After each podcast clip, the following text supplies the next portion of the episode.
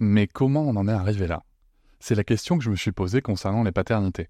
Pour y répondre, je vous propose de découvrir la BD Papa Sapiens, qui raconte l'histoire des pères à travers les âges avec humour et les chouettes dessins de Sévanie. Elle va paraître le 6 juin prochain. Vous pouvez la précommander dès maintenant et avoir un cadeau idéal pour la fête des pères. Alors rendez-vous dans votre librairie préférée ou dans les liens en description de l'épisode ou sur mes réseaux sociaux. Quelqu'un qui a dit que je peux pas jouer aux poupées et après j'ai pleuré. Bienvenue sur Papatriarcat, le podcast qui réfléchit à la parentalité au XXIe siècle pour l'affranchir du modèle patriarcal. Bienvenue dans cet épisode bonus. Je tiens avant tout à vous remercier énormément car si vous pouvez l'écouter, c'est que vous soutenez mon travail tous les mois et c'est grâce à ce soutien, grâce à cette énergie et à vos écoutes que le projet Papatriarcat peut continuer, que ce soit en podcast ou sur d'autres supports. Et je vais maintenant vous laisser tranquillement découvrir ce contenu exclusif et je vous souhaite une très bonne écoute. Bonjour Fanny Bonjour Cédric Voilà, donc euh, nous faisons encore une fois semblant qu'on ne s'est pas vu il y a trois secondes et demie. Mais incroyable, je viens d'arriver, c'est euh, merci. C'est la folie, c'est la folie. Bienvenue dans cet épisode bonus. Je suis ravi de te recevoir à nouveau pour, euh, pour les auditeurs Papatriarca Plus. nous allons parler, nous allons continuer un peu ce récit pour aller un peu plus loin dans ton vécu de parent, dans ton histoire de parent. comment est-ce que tu as vécu ce deuxième enfant, cette arrivée du deuxième enfant. Déjà, est-ce que c'était prévu? Est-ce que c'était surprise? Je n'ai pas pu m'empêcher de noter qu'il y a quand même un certain nombre d'années d'écart. voilà, est-ce que, est-ce que tu peux nous raconter tout ça? Alors, effectivement, il y a eu pas mal d'années d'écart. Donc, nos enfants ont 4 ans et demi d'écart. Mmh alors, euh, au tout début avec Thibaut, on s'était dit qu'on voulait euh, trois enfants. Voilà, sur le papier, c'était un peu euh, le modèle familial dont on rêvait. Et puis Ellie est née, et puis voilà, il y a eu, c'était une enfant avec beaucoup d'intensité et qui nous a pris beaucoup beaucoup de temps. Et, et, en fait, on était les tout premiers à avoir un enfant, donc en fait, on, on avait pas d'amis avec des enfants. Donc c'était compliqué. On avait un couple d'amis, mais on les voyait pas tout le temps.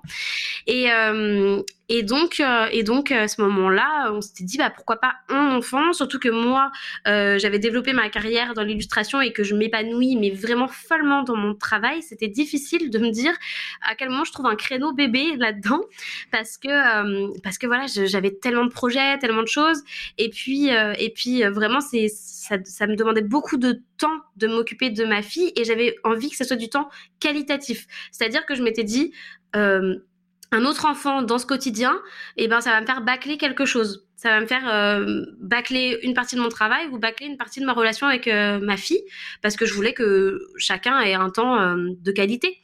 Donc, je m'étais dit, c'est chouette là, avec dans mon couple, c'est de, de, on a de plus en plus de temps de qualité parce qu'Ellie grandit. Avec ma fille, ben, on a plein de temps de qualité parce que j'avais enfin trouvé un rythme vu qu'elle rentrait à l'école, que du coup j'arrivais à, à, travailler en journée et pas travailler la nuit comme je faisais normalement pour compenser le fait que j'arrivais pas trop à travailler la journée.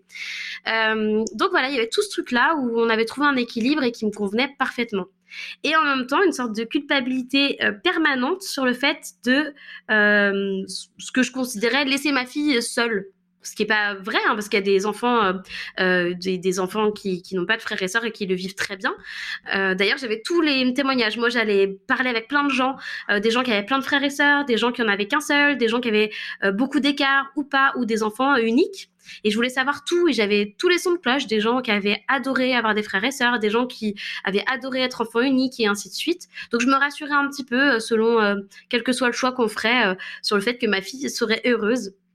Et puis en fait, Ellie a commencé à émettre le souhait d'être grande sœur. Et c'est devenu de plus en plus présent et quotidien.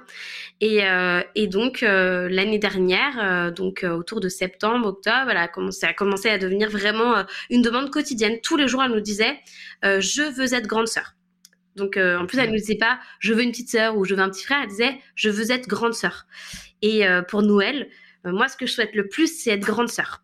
Donc ça a commencé à devenir un truc ça, ça a fait jouer une sorte de corde un peu sensible en moi où je me disais, euh, il y a un moment où euh, la question, en fait, euh, bah, dans quelques années, on pourra plus la poser.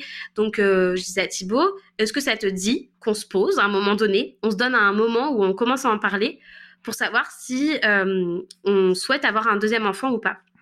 Évidemment, quand on a commencé à se poser pour en parler et qu'il s'est avéré qu'en fait on souhaitait agrandir la famille, du moment où on a émis ce souhait-là, c'est devenu une évidence et ça nous a plus jamais quitté.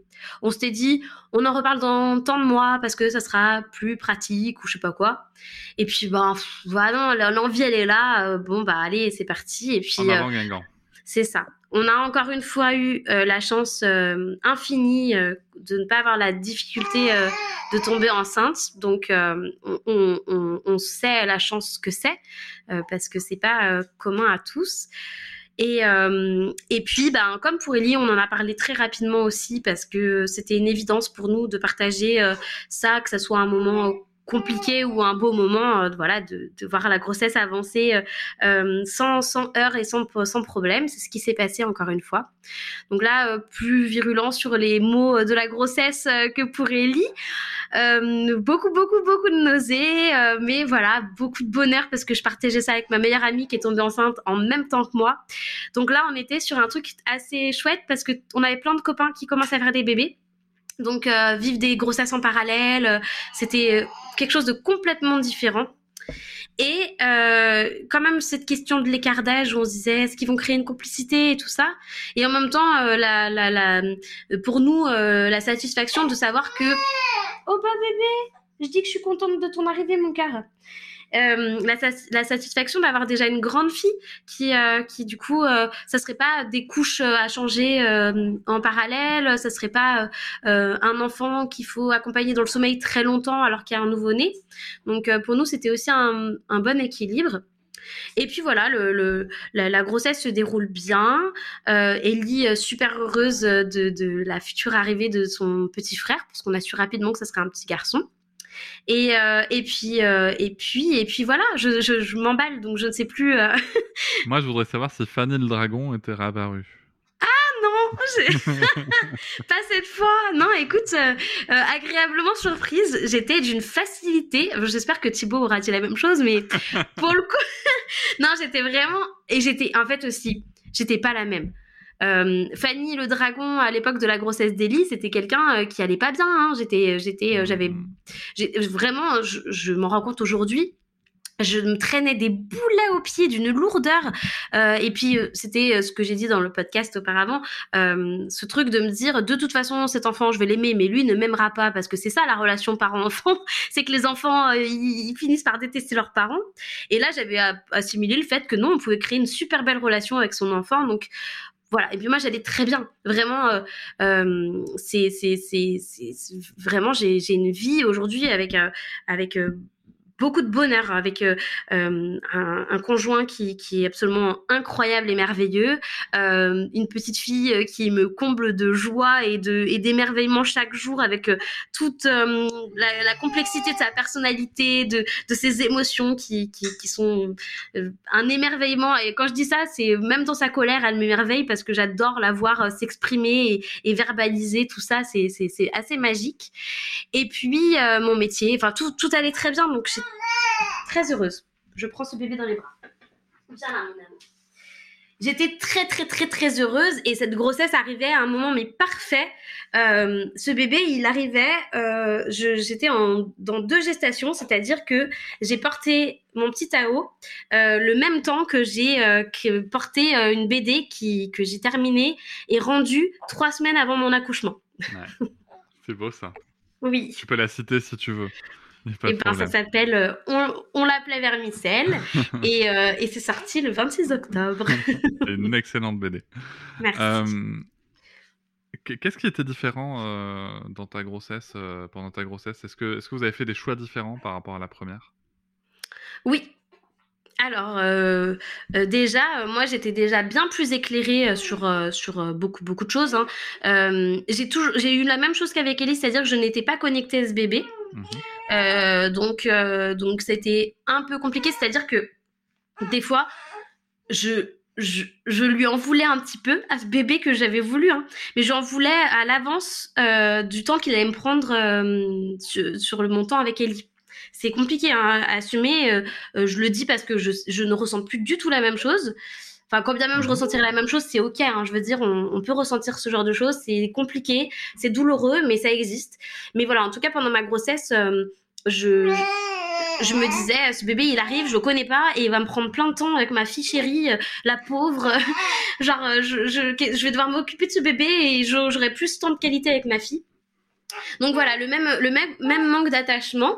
Par contre, euh, j'avais vraiment ce besoin, moi, de me réconcilier avec mon corps. Euh, et euh, voilà, on a parlé de vaginisme pendant le premier épisode.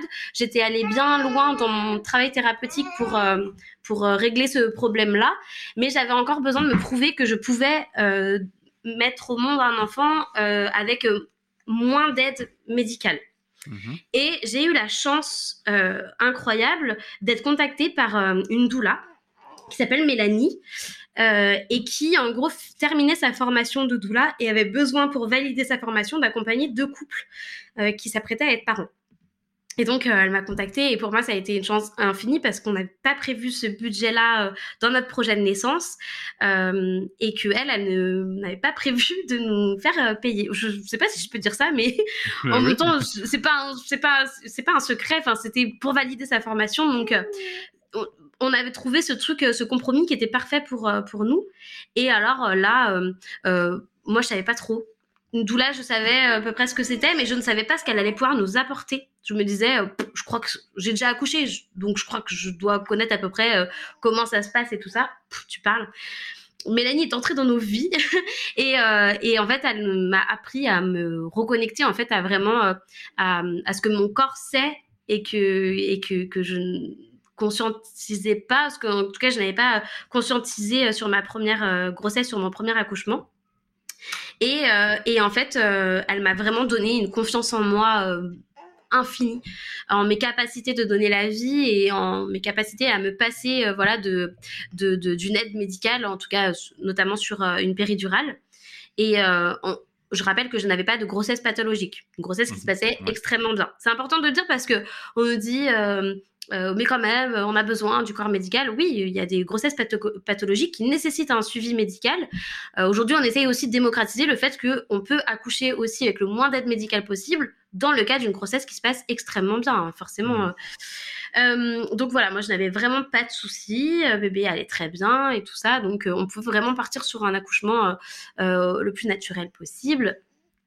Et, et elle m'a vraiment apporté, outre des connaissances, il y avait pas mal de choses qu'elle me disait que qui me parlaient et que en fait au final je savais. Mais les répéter euh, recomprendre le processus de descente du bébé et tout ça et surtout euh, toute la confiance qu'elle me donnait euh, ça ça a vraiment contribué à cet accouchement que j'ai eu et qui a été absolument magique et une vraie renaissance pour moi quoi. C'est beau. Mais c'est super c'est super moment dit je trouve. Oui. C'est parti de, de, cette expérience que tu nous racontais dans l'épisode général sur sur qui, finalement avait été euh, douloureuse et, violente, à quelque chose qui t'a fait beaucoup de bien, en fait, c'est ça? Oh oui. oui, là, complètement. Là, t'es arrivé comme une fleur, c'est ça? Et t'es ressorti comme une fleur? Oh, ah oui, mais vraiment. Alors pour le coup, euh, euh, si je peux raconter du coup l'accouchement en, quelques mots, ça s'est passé donc avec Thibaut, on devait juste se mettre d'accord sur lui sa peur de devoir m'accoucher à la maison. En plus, on nous avait beaucoup dit un deuxième, ça va vraiment beaucoup plus vite. Et ça, c'était d'un commun accord. Tout le corps médical nous avait dit le deuxième, c'est celui qui va le plus vite plus vite que le troisième, que le quatrième. C'est comme ça, euh, euh, le corps sait faire et il est encore euh, bien tonique, donc ça va très vite. À tes souhaits, mon chaton. Et, et du coup, et du coup, Thibaut avait une peur bleue de me voir accoucher à la maison. Il avait entendu le témoignage de Thomas VDB qui avait raconté l'accouchement de sa femme dans la salle de bain où il avait dû lui-même faire des trucs. Enfin, genre c'était un peu, genre le truc un peu extrême. Et Thibaut, ça l'avait vraiment paniqué.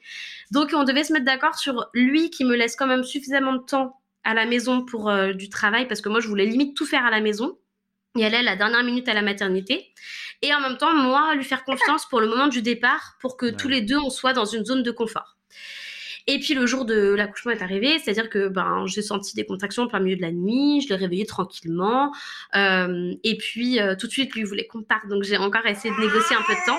Et finalement ça allait très vite, j'ai perdu les os et on est parti à la maternité. Et en tout, en tout entre ma première contraction euh, qui a été tout de suite assez intense et la naissance de Tao, il s'est passé trois heures. Donc ça a été extrêmement rapide. Et, euh, et, en fait, euh, ça a été génial. Euh, je suis arrivée à la maternité, euh, on nous a mis dans la salle nature et, euh, et en fait, je, on m'a passé un jet d'eau, enfin Thibaut m'a passé un jet d'eau dans, dans le dos pendant toute la durée du travail. J'étais vraiment concentrée sur mes contractions, ça se passait très très bien. elles étaient très intenses, mais en même temps, j'arrivais vraiment à me dire tout passe, c'est une vague, ça finit par passer, tout ça.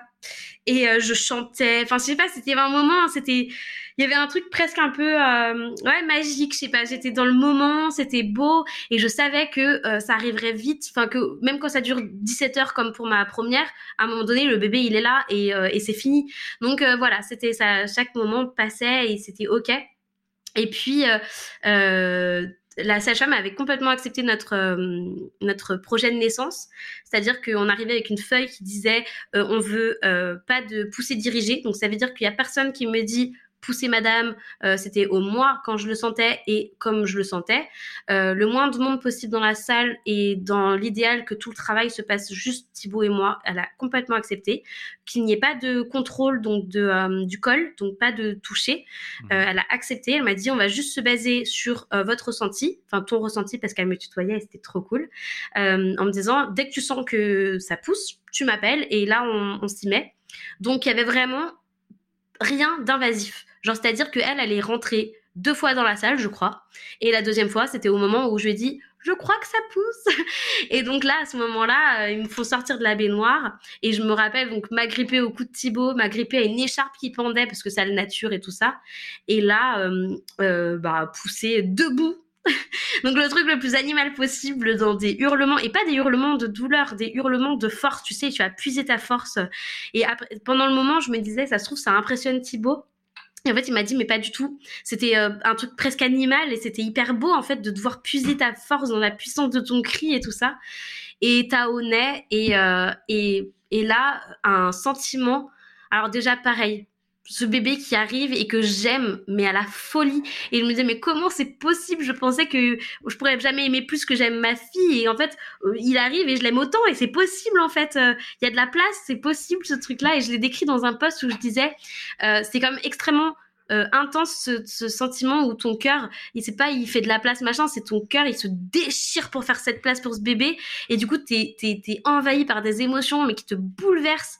J'en pleurais la nuit, je disais à Thibaut, je pleure parce que je l'aime tellement et que c'est trop pour moi en fait, je, n'arrive pas à gérer cette émotion là, et, euh, et surtout ce, ce, cette reconnaissance envers mon corps, euh, d'avoir réussi à, à accoucher, ben du coup la, sage-femme m'a aidé juste parce que Tao a décidé de naître avec un bras euh, en l'air, la main dans la bouche, donc l'épaule, le bras, machin et tout ça, les épaules de travers. Donc elle a juste dû l'aider à, sortir sur la fin, mais sinon c'est moi qui ai tout fait et, euh, et, et j'étais mais oh, vraiment j'avais l'impression que mon corps on se faisait un énorme high five en disant c'est bon on l'a fait. Genre vraiment euh, euh toi et ton mètre 54 t'as sorti ton petit bébé de 3 kg 5 et, euh, et c'est bon ce, ce problème c'est ce blocage euh, tu viens de te prouver que tu avais réussi à être plus forte que ça. Donc ça a été oh, un moment une rencontre avec moi-même et puis ce truc ce ce truc, ce corps que je regardais toujours avec euh, pas beaucoup d'amour et tout ça.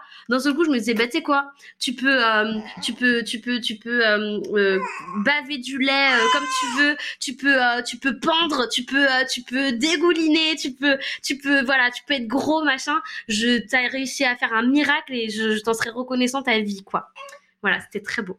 C'est très très beau, c'est très très beau, c'est magnifique. Euh, ça m'émeut, donc euh, je vais un peu. Euh, super. Et, euh, et, là maintenant vous êtes quatre. Et là maintenant vous êtes quatre. Et, euh, et, comment ça se passe la vie à quatre? On a tendance à, à, souvent entendre des, des récits où c'est quand même plus compliqué hein, d'avoir euh, deux enfants. Alors toi c'est pas spécialement en bas âge, il y a quand même cet écart d'âge qui, qui peut-être peut aider. Ah oui. Et est-ce que tu arrives toujours à être dans la bienveillance que tu voulais par rapport à, au fait d'avoir deux enfants? Alors, oui, mais ça s'explique très facilement euh, par euh, deux choses. La première, c'est que euh, il y a quelque chose que j'avais pas du tout fait pour Ellie c'est un mois d'or. Alors, il n'était pas totalement d'or pour, euh, pour euh, Tao, c'est-à-dire qu'on a quand même vu du monde, que je me levais, que je faisais des choses et que je m'occupais de ma fille fatalement. Donc, du coup, j'étais pas allongée, on ne s'occupait pas de moi en permanence. Mais j'ai vraiment pris soin de moi, j'ai pris soin de mon rythme, je suis restée allongée le plus possible, j'étais vraiment allaitement à la demande et tout ça. Pour Ellie, j'ai pris, repris le boulot une semaine après sa naissance. et puis, j'étais dans un truc de il faut la nourrir toutes les trois heures, euh, nanana, et je comprenais pas pourquoi elle pleurait. Euh, pour le coup, là, déjà, ça a facilité les choses. J'ai pris vraiment le temps et j'ai pris soin de moi. Euh, j'ai, j'ai, je, me suis vraiment mis à mon écoute sur mes besoins. Je me suis pas focalisée, tu vois, sur même des trucs. Oui, mon chaton je me suis pas focalisée sur des trucs type le regard que je pouvais porter sur mon corps et tout. J'étais là, Balek, c'est pas le moment, pardon. Désolée. on, va on va la garder. je me suis dit, euh, c'est bon là, je veux dire, tu viens de mettre au monde un bébé, euh, tu dois l'allaiter, donc euh, eh ben c'est ok que ton corps il ait besoin d'un temps avant de retrouver sa, sa, sa, beauté dans le temps. donc du coup voilà, beaucoup de bienveillance envers moi-même. Et la deuxième raison, c'est que Thibaut et moi, on est tout le temps ensemble et que on travaille tous les deux de chez nous.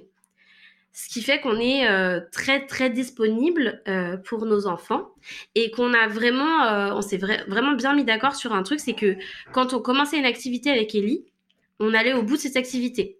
en gros, quand par exemple, je sais pas, je commence à faire une activité manuelle avec elle, si Tao il a besoin de moi, Thibaut s'occupe de Tao pour le bercer, le faire patienter, pour que j'aille au bout de mon activité avec Ellie, pour pas qu'elle, elle se dise ah bah super, en gros, euh, euh, dès que Tao il a besoin, euh, ma mère elle me lâche et puis voilà quoi.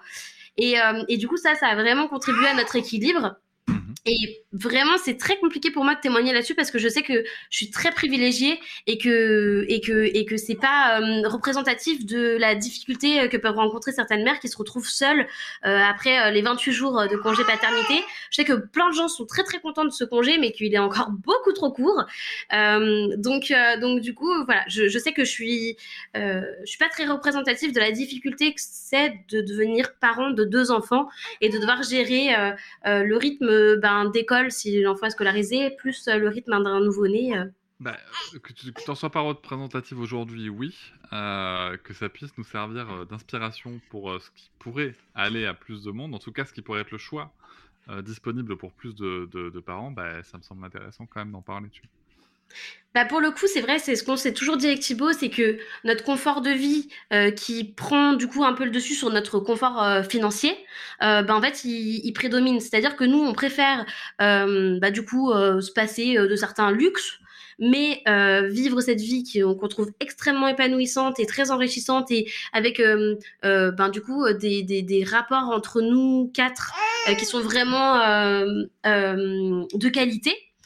Euh, plutôt que euh, qu'un confort euh, financier qui qui du coup nuirait en fait à, cette relation là et c'est un vrai choix hein, pour le coup mhm. je peux comprendre qu'on le fasse pas pour le coup, nous, maintenant qu'on a touché du doigt ce confort-là, ce serait difficile de repasser à euh, Thibaut qui part travailler toute la journée et qu'on ne voit que le soir ou le week-end, tu vois. Ouais, je comprends bien.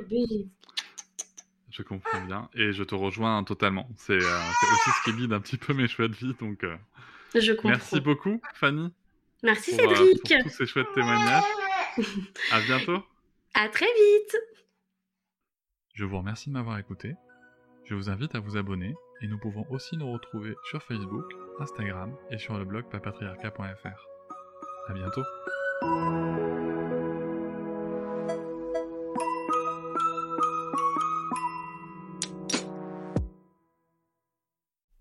Hop, c'est encore moins. Si tu veux soutenir le podcast, tu peux aussi t'abonner à Papatriarca Plus et découvrir chaque semaine un épisode bonus en plus des 60 déjà disponibles.